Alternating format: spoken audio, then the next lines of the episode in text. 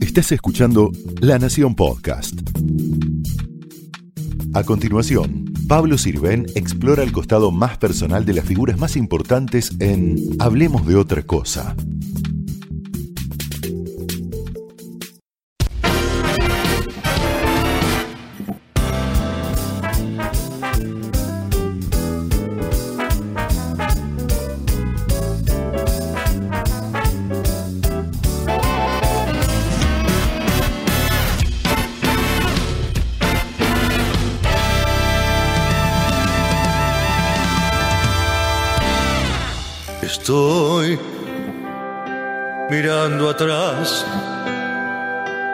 Puedo ver mi vida entera.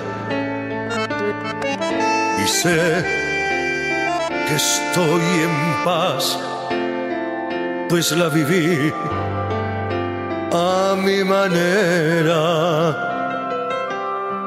Crecí sin derrochar, logré abrazar al mundo todo y más, sí, mil sueños más. Vivía mi modo.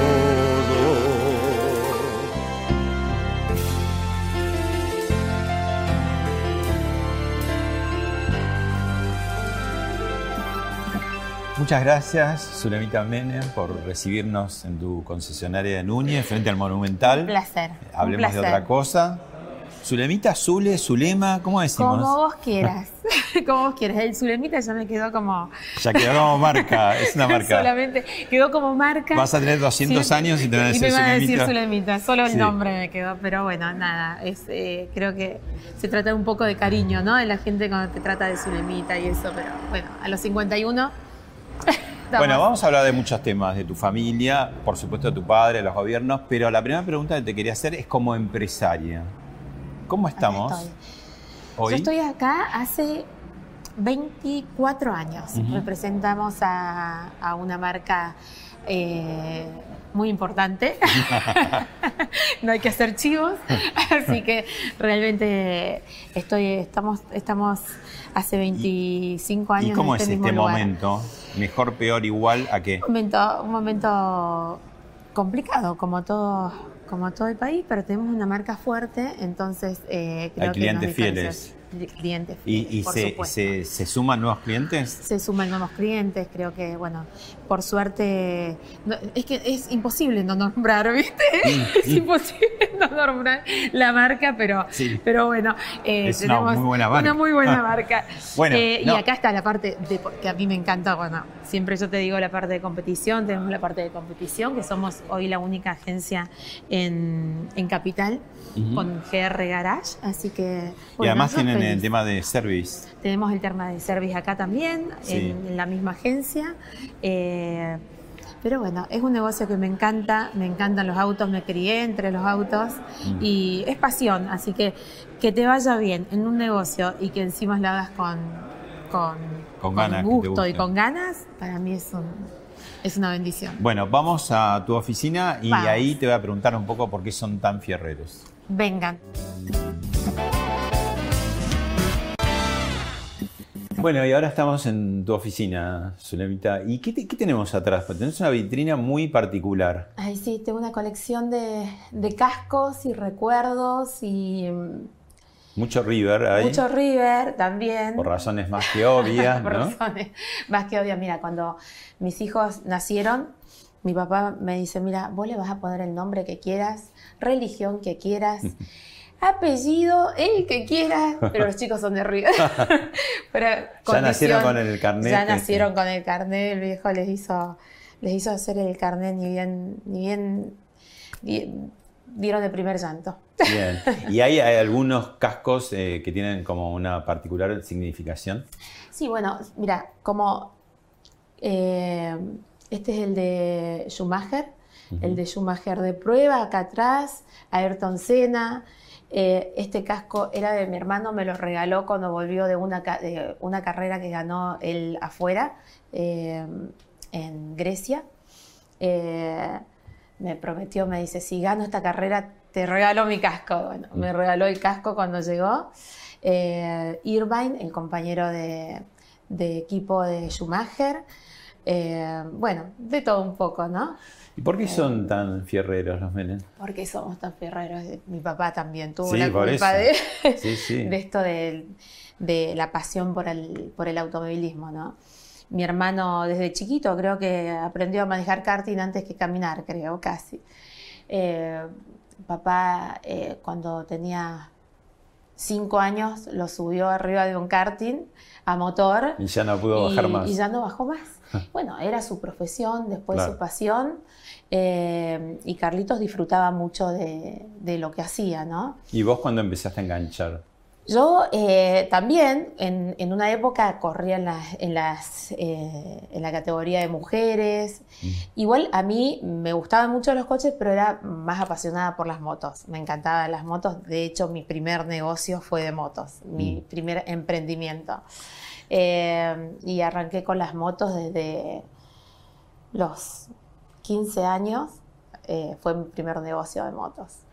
Yo te- a lo largo del programa te voy a pedir como algunos backstage de tu viejo, de cosas importantes que pasaron y que fueron muy este, mencionadas o que causaron mucha repercusión. Y a propósito de los autos, te pregunto, cuando la famosa Ferrari a Pinamar, ¿no? Que todo el mundo se quedó así. ¿Cómo fue eso? ¿Cómo te, cómo te enteraste Eh, vos desde, desde el otro lado, no? Y Bueno, que- nada, eh, le, habían, le habían obsequiado esta famosa Ferrari, que ahora los chicos están atrás de esa Ferrari para ir a conocerla y, y ya sabemos dónde está. Va a pasar de Y la- manos de Y distintas fue, pa- manos. fue pasando de manos en mano. Rematada, Y, eh, vendida, sí. distintas cosas. Y ¿no? vos sabés que, que, bueno, el- mi hijo más grande me empezó a averiguar quién la tenía y resulta que la tiene una persona que es allegada a una amiga mía, así que nos invitó a, a, cono- a- a A verla conocerla vuelta, y a, verla verla y a sí. sacarse una foto a los chicos. Es un- una persona coleccionista de autos y... Mm. Pero y ¿y en bueno. ese momento qué pasó? ¿Cómo lo viviste vos? Porque digo, ¿te sorprendió también o no?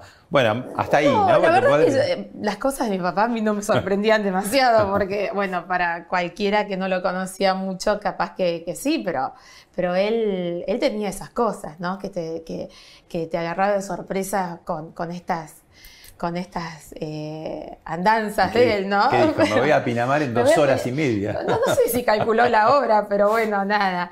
Lo hizo, se dio el gusto y, y- y bueno, lo, y lo disfrutó, Mm. que era lo importante. Él disfrutaba de todo lo que hacía. Mm. Bueno, te, te invito a ver un primer vídeo. no se merece esto mi familia, ¿entendés? Más que, más que eso no, porque yo estaba en el tema ese y yo estaba haciendo. Y yo decía, no se merece mi familia, eh, ni, ni mi viejo, ni mis hermanos, ni mi hermana. eh, no se merecen esto, loco. Yo estuve internado y mi sobrino Luca, teniendo, no sé, 12 años, 8 años, eh, yendo a verme. En A un internado en a un un- internado en una granja con veintipico de pibos adictos, haciendo que, que él, pobre un ángel, vaya a ver a su tío. Eh, entonces, vos decís, estás así, es pensar que es- el pibito, o sea, mi sobrino me, me quiere ver, loco, y se tiene que venir hasta acá a meterse en un lugar que no quiero que conozcan en, en su, En su puta puta, vida. vida. Eh, ¿Entendés? Y vos decís, puta madre, boludo, qué cagada. Lo mismo cuando, cuando estuve, caí preso, bueno, en la cárcel, Luca en la cárcel, vos decís, mierda, y yo lo seguí defraudando. Hoy no quiero para eso, no va a pasar eso, no me lo voy a permitir. Ahí sí te diría, estando bien antes de eso, no, me pego un tiro. O sea, no, no defraudaría de nuevo. a. Bueno, ahí Nair, tu hermano, hablando de distintas épocas muy complicadas, ¿no? De la adicción después de la cárcel, y vino otra etapa más complicada aún, ¿no? Sí, sí. ¿Qué te puedo decir? La verdad que me duele mucho porque más allá de, que, tenga mi sangre, es un ser humano y, y pasó por estas, por estas eh, adicciones, por estas eh, complicaciones que estuvo preso. Eh, yo lo único que le deseo es que, es que siempre tome el buen camino. Es lo que intentamos en la familia, con el apoyo de mi mamá, de mis hijos que eran chicos y yo los, los expuse eh, a, acompañarlo también, porque creía que el amor lo salva todo, ¿no? Sí, ahí en el video él un Eh, poco hace un poco de sí. Mea culpa, ¿no? Sí. Pero bueno, después, no sé, Después hay que sucede. mantenerla estas cosas, ¿no? Pero, pero bueno, uno cuando anda por la vida tiene que andar con la conciencia tranquila. Yo estoy absolutamente tranquila que hice, no solamente yo, sino mis hijos, mi madre, mi papá en ese momento también. Eh, quizás un poco menos por sus, por sus actividades y también por, por- porque estaba un poco ya cansado de, estas situaciones. Y, yo me lo puse a todo esto en la espalda por mis padres también, porque yo no quería, porque digo por mis padres porque mi mamá lo tomó a Nair como un hijo más.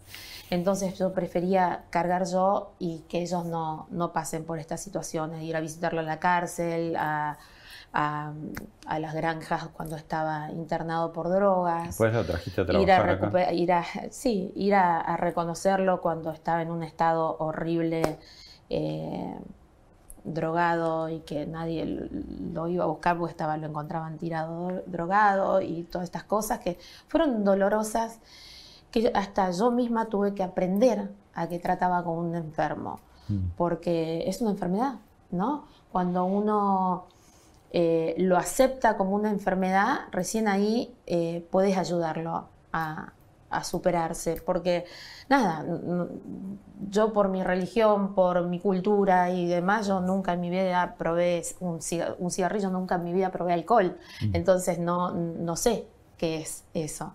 Y me llevó todo un proceso acompañarlo y entender. Pero bueno, Y ahí- tuvo, tuvo épocas mejores, de hecho Tuvo- trabajó bueno, acá, Sí, ¿no? tuvo épocas mejores, de hecho le di eh, un trabajo acá, eh, pero, pero bueno, nada, es, es difícil eh, cuando tienes estas sub y bajas porque también afectan al, al entorno familiar, ¿no? Mi, mi hijo grande es grande, mi hijo chiquito ve todas esas cosas, no, no, no era el mejor ejemplo, pero bueno, yo a los chicos también era un trabajo para mí enseñarle a mis hijos que no era ese el ejemplo que tenían que tomar, pero sí el ejemplo de superarse, ¿no? que, que podían hacerlo eh, en cualquier aspecto de, de- de la vida. Pero bueno, lamentablemente no alcanzó.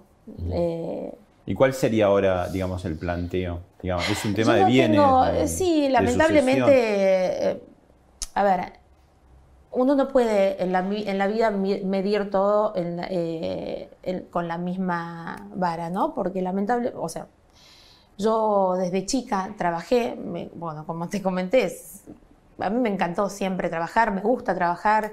En mi empresa tengo casi 100 empleados, eh, 100 familias que comen de, de- esta empresa y antes eh, estuve con el equipo de competición de mi hermano, que cuando murió mi hermano murió el alma mater del equipo y lo que habían eran cuatro autos prestados de las fábricas, a los cuales los devolvimos eh, porque eran en consignación para las carreras y yo arranqué y lo único que había eran 50 mecánicos sin trabajo. Entonces mi papá me dijo, mira, ¿qué hacemos? O quedan sin trabajo o lo tomas vos al equipo y empezás. Yo en ese momento, la verdad, no tenía demasiada idea de lo que era manejar un, equipo de de competición, simplemente lo acompañaba a mi hermano a las carreras. Y, y bueno, me empecé, lo intenté y nos fue muy bien, contraté eh, pilotos, eh, eh, al Gringo Bestian, a Gabriel Reyes, a, a Fernando Croseri, eh, bueno, un montón de, al Enano Guerra, a todos los, los, los que corrían con mi hermano, los terminamos contratando en el equipo y bueno, y así eh, pude volver a darle trabajo a la gente. En ese momento el equipo se llamaba, porque hay una confusión, se llamaba Men en Competición, cuando lo tenía mi hermano. Y después, en honor a mi hermano, cuando yo vuelvo a rearmar el equipo, le pongo Junior Men en Competición. Y bueno, y gracias a Dios nos fue muy bien, competimos a nivel mundial, ganamos copas. La verdad que para mí fue un, eh, fue un gran desafío y, y lo logré. Y bueno, y antes de eso yo tenía un- una, una agencia de motos, que para mí las motos eran mi gran pasión, pero bueno, cuando pasa lo de mi hermano, cerré eso y empecé con el equipo de competición. Y desde chica me gustó lo que era el comercio y hacer cosas. Y eh, entonces es imposible que uno pueda poner todo en la misma balanza, ¿no? Porque Mm. yo me dediqué a trabajar, me gustó, quizás en algún momento, como todo el mundo dice, no, bueno, hija del presidente, ¿para qué va a trabajar? No, no me interesaba eh, eso de ser hija del presidente y, y, eh, andar rascándome el pupo. La verdad, no, no era mi, no era mi forma. Y aparte, culturalmente yo siempre vi, nosotros nos criamos en una familia, eh, mi papá siempre se dedicó a la política y la familia de mi mamá eh, laburantes y, y, nosotros siempre nos criamos eh, con ellos y, y, la verdad que siempre vi lo que era uh -huh. eh, eso, el laburo, el esfuerzo y, um, y, ¿Y nada, qué, ser qué? hija de un presidente eh, para mí fue un plus, no, fue, no era mi vida esa. Uh -huh. ¿Y qué, qué es lo que hay que esperar, digamos, de este litigio que él plantea? Ah, yo creo que hay que esperar que la justicia determine. Lo más doloroso de esto eh, es que lo toquen a mi viejo, ¿viste? Para mí que él, que es su hijo, diga que papá estaba, era incapaz mm. y que estaba senil, cuando sabe que no fue así. Era lo que más me... La, la verdad que me, me, Lo digo y me duele, mm. porque es mi viejo. Y él estuvo consciente hasta último momento papá mm, autorizó su diálisis eh, una semana antes de morir. Entonces, al autorizar su diálisis es porque eh, le pidieron permiso a él. Entonces estaba muy consciente. Imagínate hace cuatro o cinco años atrás donde ellos quieren llevar esto de que yo le hice firmar cosas a papá eh, estando inconsciente o no estando en su, en su sano juicio, digamos. O sea, hay una sucesión que está clara, digamos. Hay una sucesión que está clara, están todos los bienes presentados y, y la justicia determinará, ¿viste? Yo muchas veces digo, está bueno probar con laburar, ¿viste? Y, y hacerlo. Mm. Porque eh, es así. No, yo no, no, no consigo otra forma. Uh -huh. eh, laburar eh, en una empresa, laburar en tu familia, laburar, eh, todo lleva, lleva un laburo en la vida, criar tus hijos, acompañar a tus padres, es así, y hay que probar, porque hace bien. ¿Y qué pasa brevemente, digamos, con tu otro hermano detrás de la cordillera, Máximo? Eh, no, lamentablemente yo no tengo, no tengo contacto con él. Eh, y lo quiero mucho, la verdad, que las veces que yo lo vi, tengo, tengo un gran afecto y un gran sentimiento por Máximo, más allá de, de las cosas que tiene la edad de mi hijo. Claro. Entonces, son... nada, son parejos. Y las veces que, que estuvo acá, eh, siempre disfrutaron mucho Luca y él. Y, bueno, nada, eh, a veces eh, uno escucha una cosa o la otra y no, no, no hay que respetar también que él tiene una mamá y, si, y es su madre y, quizás por acompañar esa posición llegamos a esta situación, pero bueno, nada, la vida tiene muchas vueltas y yo sé esperarlas. La última, el caso de Antonella. Antonella, mira, yo la verdad que, la, sí, de, eh, reconocida sí. por la justicia. Eh, eh, la verdad que yo no, uno en la vida o, o, o, querés a alguien o no lo querés. Y yo la verdad que eh, no es que no la quiera, pero no tengo un sentimiento con ella. Y uno, hay familias que se crían juntas y están juntas y... y o se ensamblan. O se, no, o, a veces. o sea, hay hermanos que están juntos y se terminan separando porque tienen diferencias y eh, los afectos yo siempre digo hay que cultivarlos hay que regarlos día a día y con ella no pasó eso y yo no tengo la obligación, la verdad no es eh, algo que me haga ni más mala ni, ni, ni, más buena. No tengo un afecto y yo no lo voy a mentir. ¿Qué voy a hacer? es simple. Eh, y a ella, cuando falleció mi hermano, eh, hubo una sucesión. Ella fue heredera universal de los bienes de mi hermano. Los heredó la madre, eh, los heredó ella, pero la mamá fue la que la que... Porque era menor de edad, claro. Entonces, La que bueno, los administró. la que los administró y bueno, y ahí lamentablemente no hubo una buena administración y pasó lo que, lo que se supone tenía que pasar. Mm, Cuando, Bueno. no, cuando no administras bien las cosas, ¿no? exacto. Bueno, te invito a ver el siguiente video. El 8 de julio de 1989, a pesar de los saqueos, las corridas bancarias y las amenazas de levantamiento militar, por primera vez desde la sanción de la ley Sáenz Peña, un presidente constitucional le entrega el poder a otro de distinto signo político.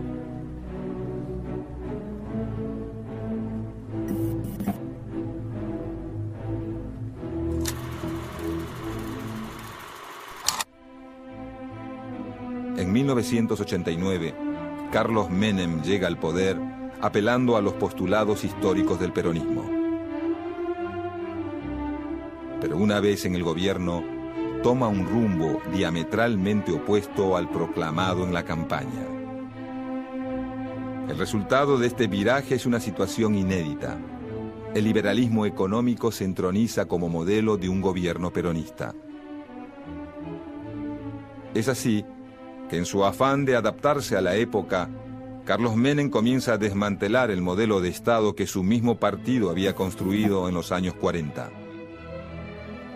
Y en este momento estamos en el baile, estamos en el ojo de la tormenta. Son los Para llevar a cabo su plan, el presidente solicita poderes especiales al Parlamento.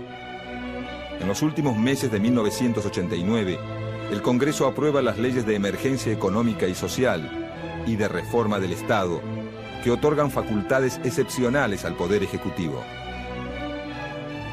Mientras lleva a cabo estas reformas, los planteos militares siguen golpeando al gobierno de Menem. Para poner fin al malestar castrense, en los últimos días de 1990, el presidente impulsa una doble estrategia de indultos. Por un lado, conmuta las penas de los militares comprometidos con la represión de la dictadura y los levantamientos contra el gobierno radical. Por el otro, levanta los pedidos de captura de todos los jefes guerrilleros involucrados en la lucha armada de los años 70. Bueno, qué intenso, ¿no? Diez años y medio es el gobernante contemporáneo que más tiempo estuvo en el poder seguido. Te emociona ver todo eso de vuelta. La verdad Eras muy sí. chiquita, tenías 18 años, ¿no? Cuando él Yo era asumió. chica, era, era chica, eh, pero bueno, todo lo refleja este, este video ¿no? que, que me acabas de pasar. Papá recibió un, un país destrozado, 5.000% de inflación, 60 millones en el Banco Central, una eh, situación social caótica. eh, y, y lo supo revertir.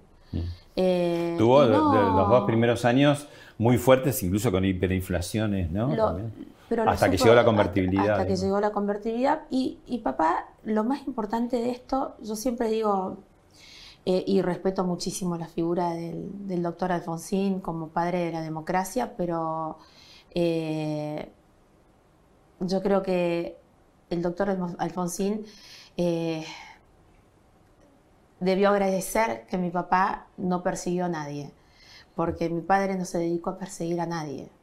Tuvo que Eh, asumir, hay que, hay que recordar, seis meses antes, ¿no? Por y eso no le echó la culpa a Alfonsín. Yo nunca escuché a mi padre quejarse del- de, de su antecesor, jamás. Mm. Jamás, ni con odios, ni con rencores, ni con nada. Dame el vaso, así ves. Muchas veces Así ves esto.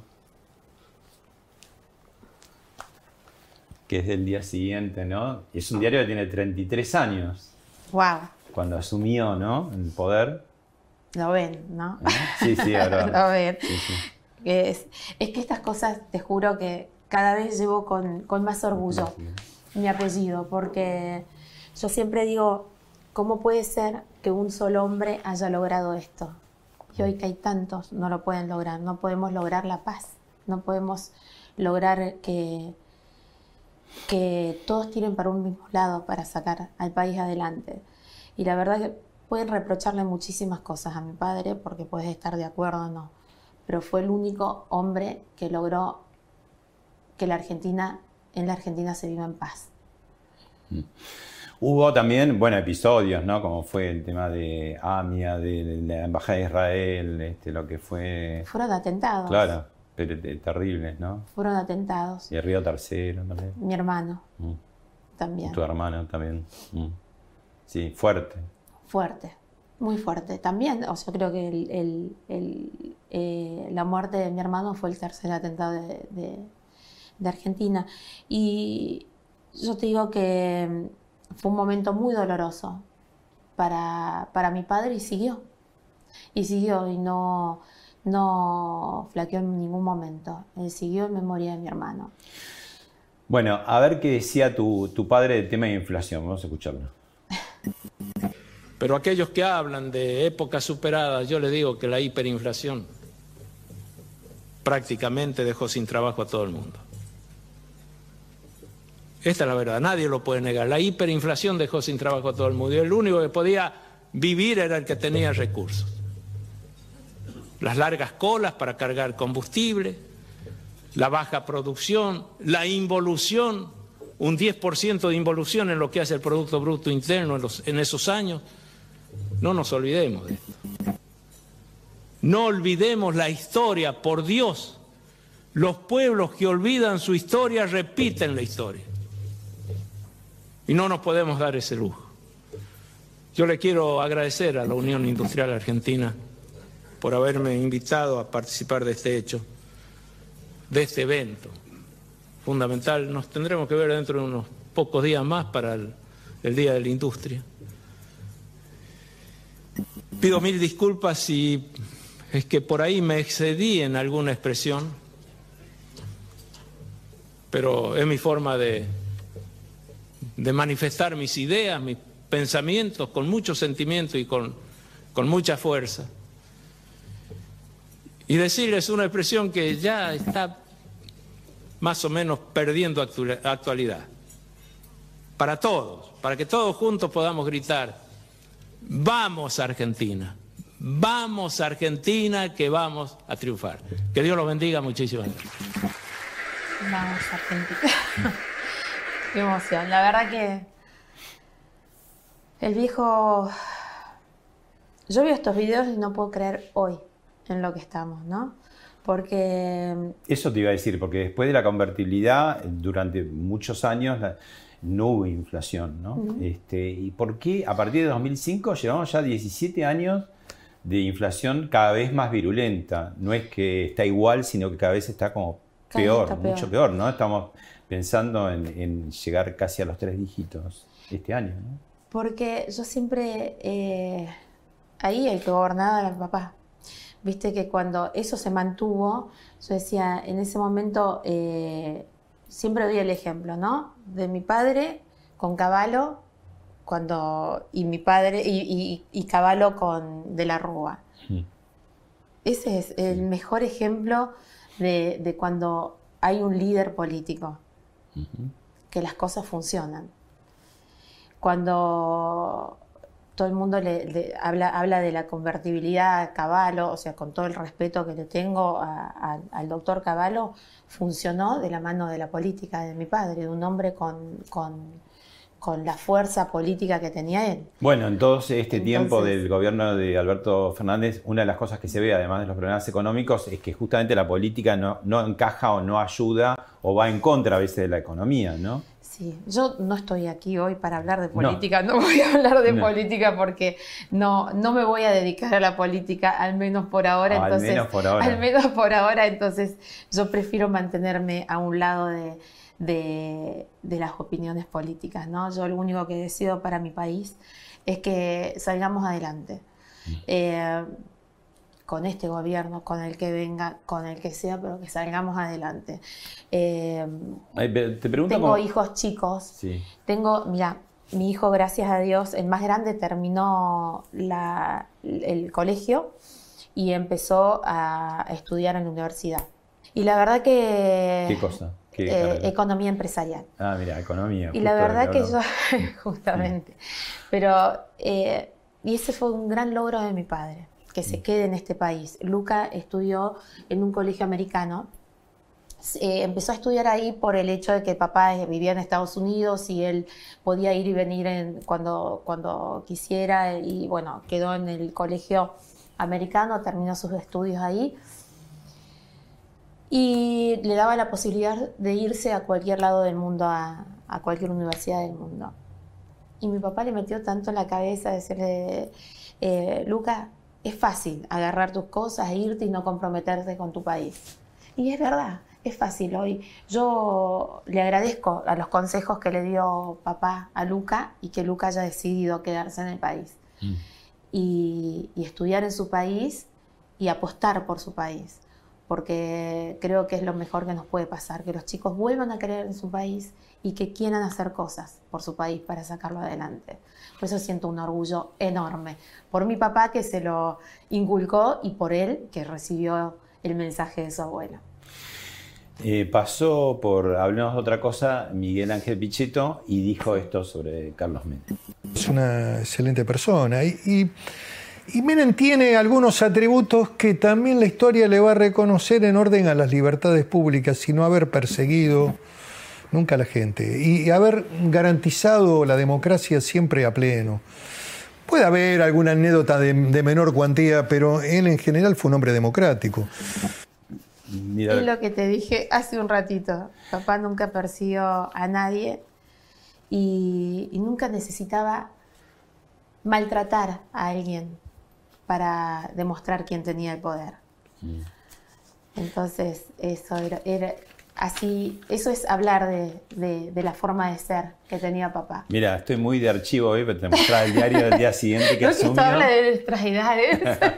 que guardamos papeles, recortes. Esto, habla de nuestras edades, que el Zulemita me quedó, me quedó nada más que quedó en el papel, quedó en el papel. No, bueno, mira, esta es una columna que escribió tu padre en Clarín en eh, julio de 2005. Y es interesante el comienzo, te leo. Dice... Em, el presidente Kirchner acaba de decretar el certificado de defunción del peronismo. En su criterio, el futuro argentino estará dominado por la puja entre dos grandes fuerzas, una de centro izquierda, que intenta liderar, y otra de centro derecha, a la que pretende aniquilar. En ese marco, el peronismo habría perdido su razón de ser la discusión acerca de si Kirchner es o no es peronista ha perdido entonces todo sentido. Porque si alguna vez lo fue, como algunos todavía creen, él mismo declara que ha dejado de serlo.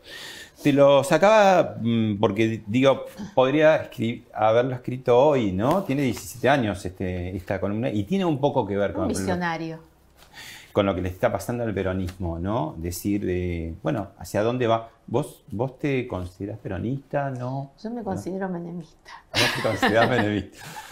Yo me considero menemista. Yo creo que no existen eh, eh, kirchnerismo, menemismo, eh, sino justicialismo. Pero si vos me preguntás a mí, yo mm, me crié al lado de mi padre y de los principios de, mi padre. Si eso es el peronismo, yo soy eso. un, primo tuyo, hermano de hijo de Eduardo Martín, está volcado hacia los libertarios de mi ley.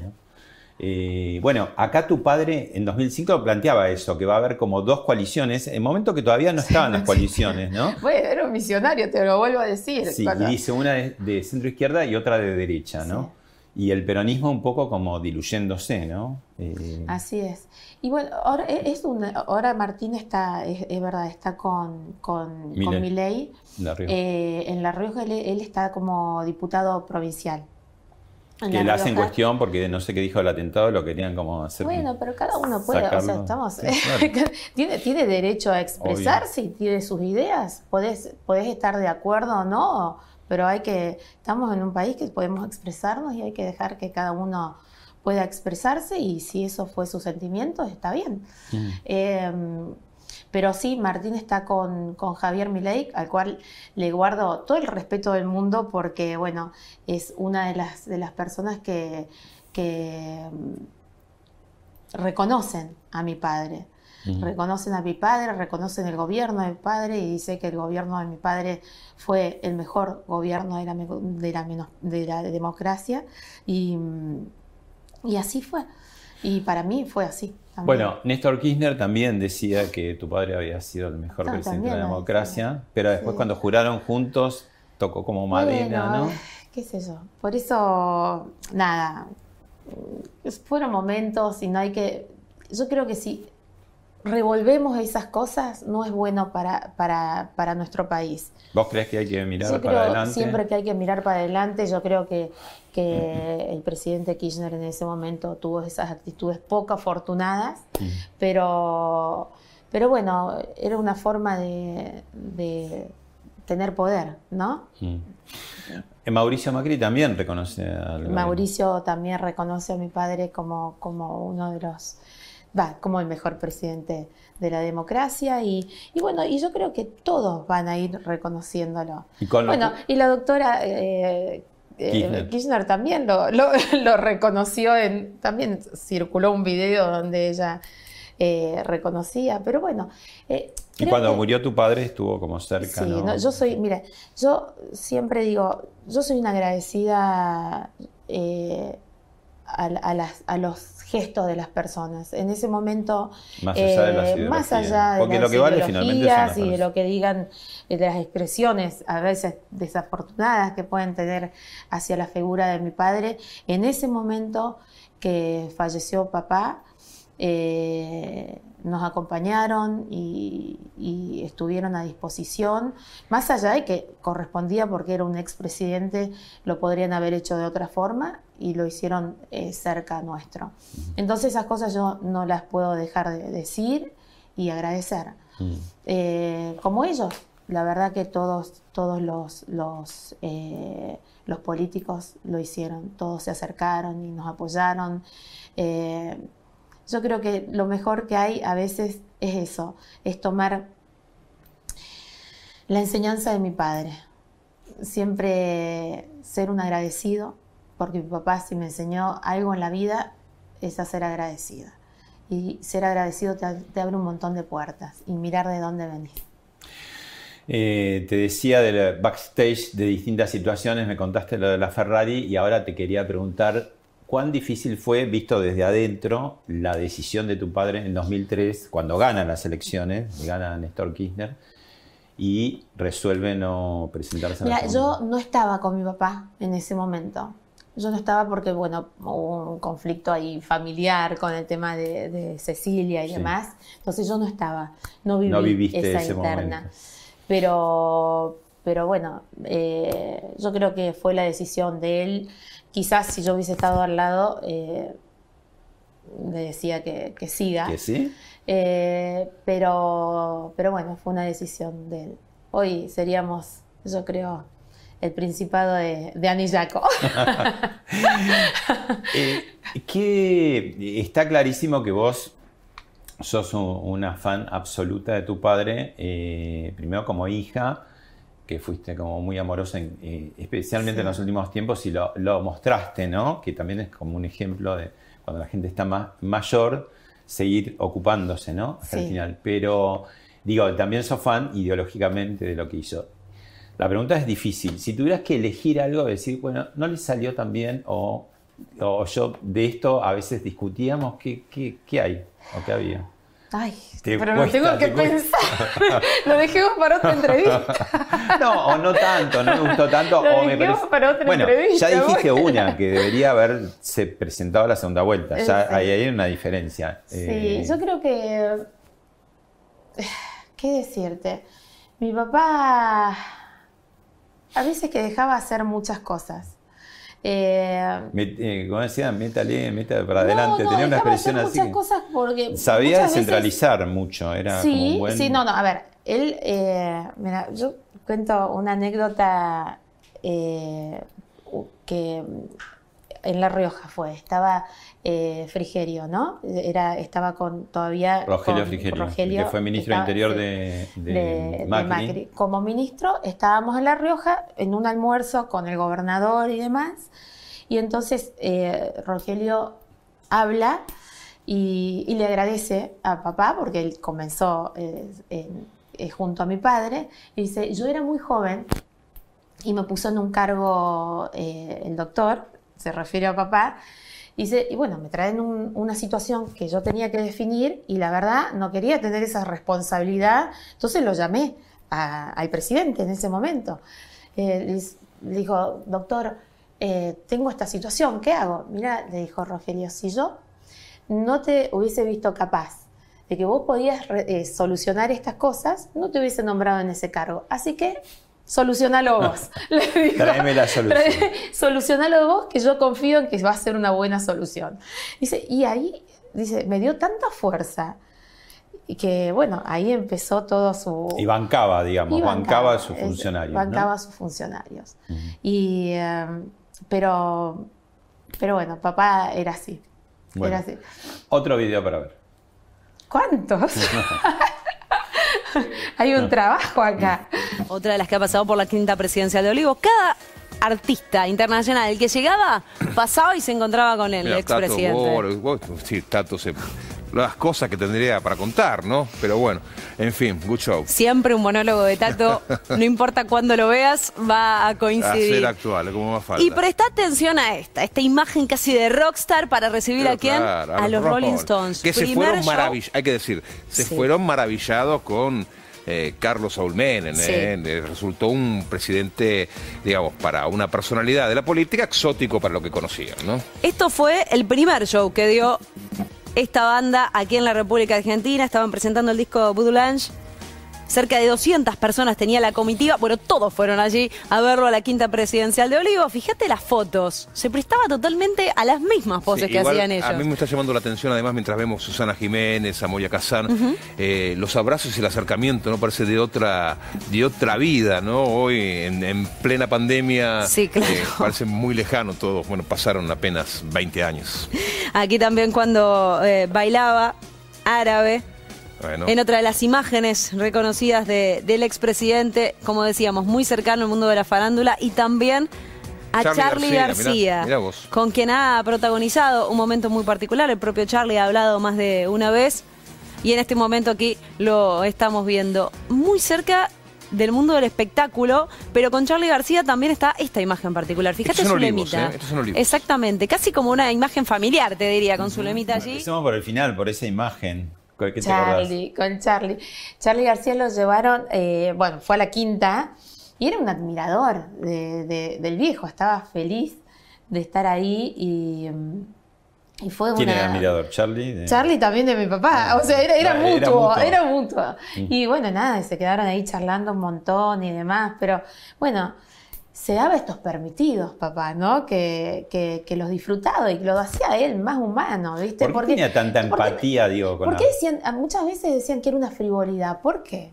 Mm. Al contrario, lo hacían a él más humano, que no tenía que estar escondiéndose para hacer estas cosas. Y, y bueno, después, eh, nada, la verdad que la foto de los Rollings y Eso, todo eso recorrió el mundo. A ver, contanos algo de ese Eh, momento. ¿Era el quinto, decís? Era el quinto Stone. Stone. el viejo era el quinto Stone. Bueno, pero la verdad que, nada, papá, eh, ver esto, o sea, con los Stone que recorrió el mundo, como esto Madonna, también. también que le prestó el balcón de la Casa de Gobierno. Exactamente. Sí, Pero- era, era polémico, pues decir, bueno, es una es lindísima la obra, pero es bastante crítica del peronismo, ¿no? Y le prestó ahí el balcón Sí. verdadero la Es Casa de así, Gobierno. papá era, era, Tenía era mucha- natural, tenía un carisma único. Mucha era- empatía con la con, con la, los artistas y los deportistas. Bueno, hizo todos los deportes Sí, habidos todas. y por haber. Fue la bajo. primera vez que, que Maradona jugó, o sea, jugaron el mismo equipo y Maradona no llevó el brazalete de capitán, se lo cedió a papá. Así que.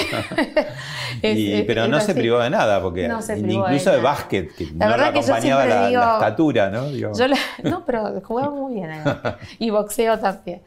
Pero Sí. yo siempre digo, papá, eh, uno extraña su sombra, ¿viste? Aunque sea ahí, pero eh, viví una vida plena, plena, con una desgracia muy, muy fuerte que, que yo admiro, su fortaleza, la fortaleza de, de mamá, de haber seguido adelante. pero Y también- viví una vida plena. Y también joven, digamos, después de haber sido gobernador en La Rioja, estar preso, ¿no? Bueno, papá estuvo cinco años preso de Sí, su sin vida. poder verse, ¿no? Ustedes lo veían. Yo me acuerdo cuando se lo llevaron también, ¿no? preso a papá, mi hermano y yo éramos muy chiquitos. Al día de hoy recuerdo el día que se lo, se lo llevan a papá. Mi papá siempre nos iba a dar un beso cuando se iba a trabajar temprano a mi hermano Carlitos y a mí. Y ese día eh, fue, a- fue mucho más temprano que, que los días normales. Entonces nos despertamos y salimos corriendo atrás de él. Y, y no nos dio tiempo y lo vimos ya subiéndose a un jeep que se lo llevaban, ¿no? Y al tiempo fallece mi, mi abuela, la mamá de, de papá, y lamentablemente No lo dejan ir. no lo dejaron ir a, a despedirse. y, em, y a pesar de eso, él perdonó. Él hizo los indultos, digamos. A pesar de eso, A quien no lo dejaban. a quien ver, no lo dejaron ver a despedirse de su madre. Eh, y eso habla de la grandeza que tenía mi padre.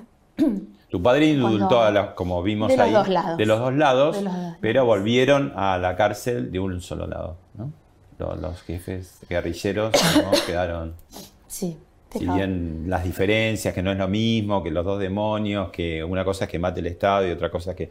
Pero de todos modos fue así, ¿no? Fue pero así. como medio. Pero, pero mi, mi padre eh, siempre, siem- todo lo que hizo, lo hizo para, para llegar a una paz social. Si no hacía eso, era imposible Argentina que salga adelante. Mm. Y él lo hizo con ese sentido. Eh, Vos viviste. Volviendo. eh, Sí, vos viviste dos momentos de la quinta. Uno al principio muy tenso, cuando se van de la quinta. Sí. Y después volvés ya y convivís mucho con, con tu padre solo, ¿no? Sí, nosotros decimos, bueno, fue un momento de, la Al verdad principio que, casi, ¿no? eh, bueno, nos fuimos de la quinta, pero después eh, con tu mamá y Carlitos. Eh, y vos. Sí, los tres, acompañando a la vieja siempre, pero la política es, es dura, por eso siempre digo, tuvimos que pasar por muchísimas cosas. Cuando yo empiezo a acompañar a papá, fue por una decisión de, que charlamos con mi hermano, de no dejarlo solo. Eh, mi papá estaba mucho tiempo solo de afectos, de los afectos eh, sinceros. Claro. Entonces, este, Ahora te voy a hacer una pregunta eso. lo empezamos a acompañar y, y, bueno, el Carlitos lo acompañaba acá sin tener ningún cargo, porque nosotros jamás tuvimos ningún cargo político, ni, ni yo creo que sí debo haber entrado a la casa de gobierno siete veces, ocho en mi vida, diez era- años. en diez años deben haber sido muchas. Eh, nunca, nunca casi iba, pero sí eh, iba mi hermano, lo acompañaba y yo lo acompañaba en los viajes. La primera dama, damita que No, sí. no, yo no me sentía nunca, la verdad, la primera dama. La primera dama siempre fue la esposa del presidente, fue mi mamá y, y- y cuando mi mamá se separa en ese momento de papá, lo empiezo a acompañar yo como, como hija, ¿no? Mm. Como hija, como acompañándolo de lo- desde los afectos. Y tuviste viajes eh, espléndidos, como hace poco con la muerte de la reina, subiste las fotos de vuelta verdad que yo soy- bailando con el nuevo rey, ¿no? sí, fue cuando el rey, eh, en ese momento el príncipe Carlos, Claro. visitó Argentina. Exactamente. Y eh, eso que decías, estaba como muy solo de afectos. Eh, siempre se forman entornos, eh, en torno, valga la redundancia, los presidentes. Eh, ¿Quién te molestaba más, Sofovich, Neustadt o Vigil? Por decirte tres que estaban siempre alrededor de tu padre. No, no, no, no, porque primero. Ya- ya prescribió todo, prescribió ya prescribió. todo, ella prescribió compañeros de andanza del viejo que, que. Nada, mi papá siempre fue demasiado travieso, ¿no? Eso hay que. O sea, una de las cosas que hay que decir. Que- es la otra pregunta. Siendo hija, mujer, Sí. si te da celos lo, lo, lo No, ver. mujeriego que fue tu viejo. Era, era, eh, en realidad la que tenía que tener ese problema era mi mamá, pero bueno, yo como Bueno, mujer, yo como mujer eh, la- la, eh, apoyaba la causa. Claro. Y sin ningún Pero- éxito.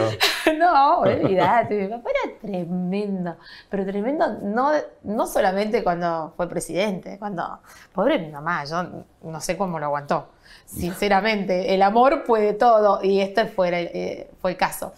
Pero bueno, viste que cuando las cosas cuando el amor es verdadero, terminan como terminaron ellos, ¿no? Mm. Juntos, la vieja cuidándolo.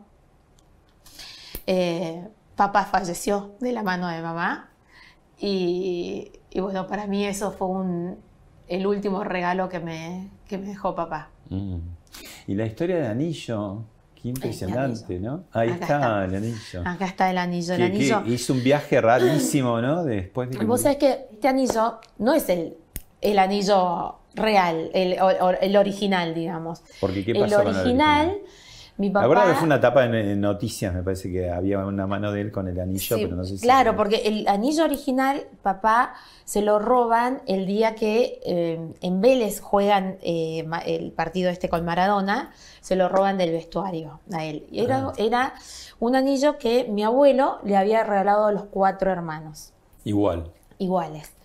Bueno, ¿Qué, qué papá... tiene? ¿Qué piedra? es? No, él, si lo ves el así, anillo es, una es un- no tiene, no tiene ni peso, es, es Claro. una- y está toda rota la piedra y demás. Sí, sí. Eh, pero es que tiene Claro, grabado un- los un va- nombres, Un valor afectivo. un valor claro. afectivo, tiene grabado los nombres que lo hice grabar yo. ¿Y Entonces- este desde cuándo lo tenía? Bueno, cuando se le, le, le roban ese anillo a papá, yo le pido el anillo a, a mi tío Eduardo, que me lo preste, el anillo de él, y yo le hago hacer una copia, una copia más barata porque lo tenía que pagar yo Entonces, en ese momento.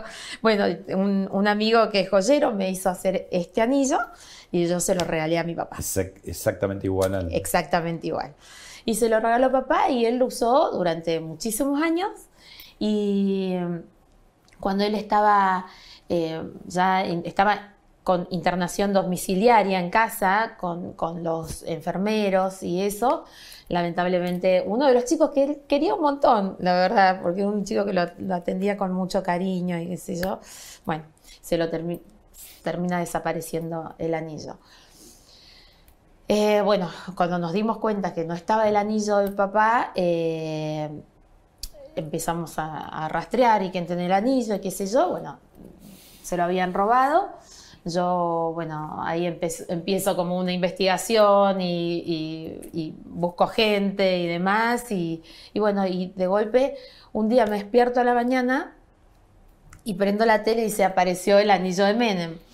Ento- bueno, no, previamente yo había ya perdido por perdido, había dicho que si aparecía el anillo, que había una recompensa por el anillo, porque la verdad que yo quería recuperar el anillo, quería, no sé si lo tenía que comprar de nuevo, si lo tenía que, algo, pero yo quería el anillo de papá.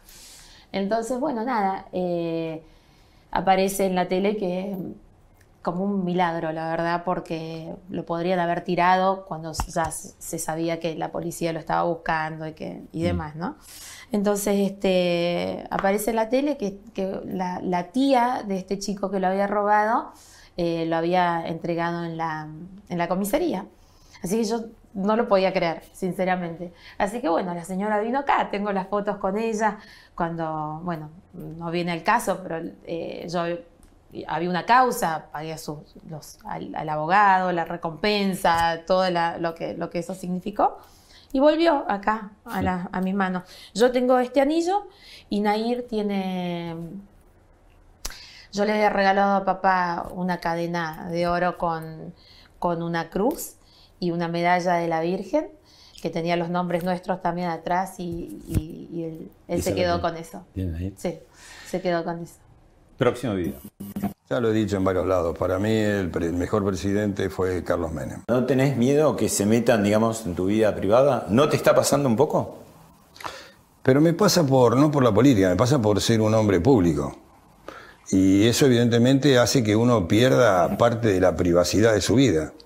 Eh, y que de alguna manera sea nota sacar una foto o sacar de la televisión una, una foto para, para hacerla pública.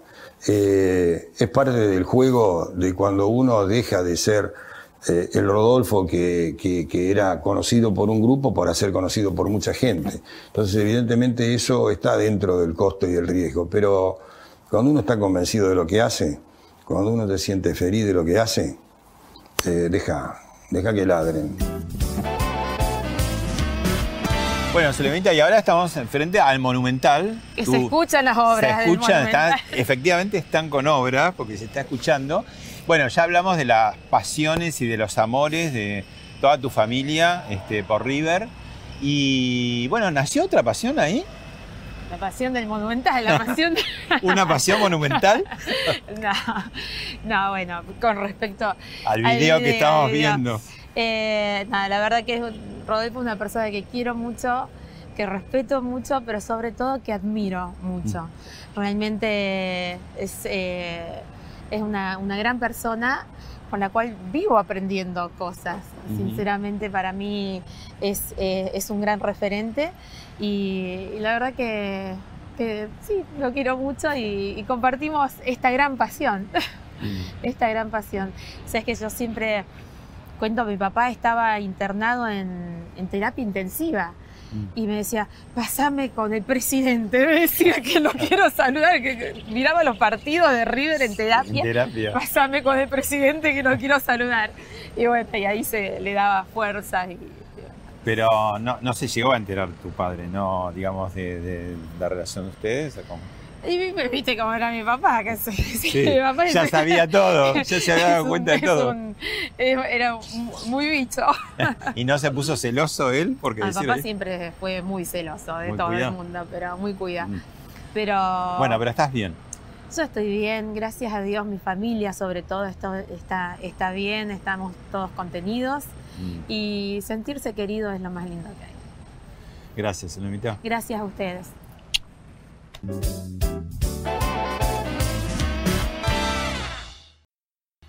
Esto fue Hablemos de otra cosa con Pablo Sirven, un podcast exclusivo de La Nación. Escucha todos los programas de La Nación Podcast en www.lanacion.com.ar. Suscríbete para no perderte ningún episodio. Estamos en Spotify, Apple Podcast, Google Podcast y en tu reproductor de podcast favorito.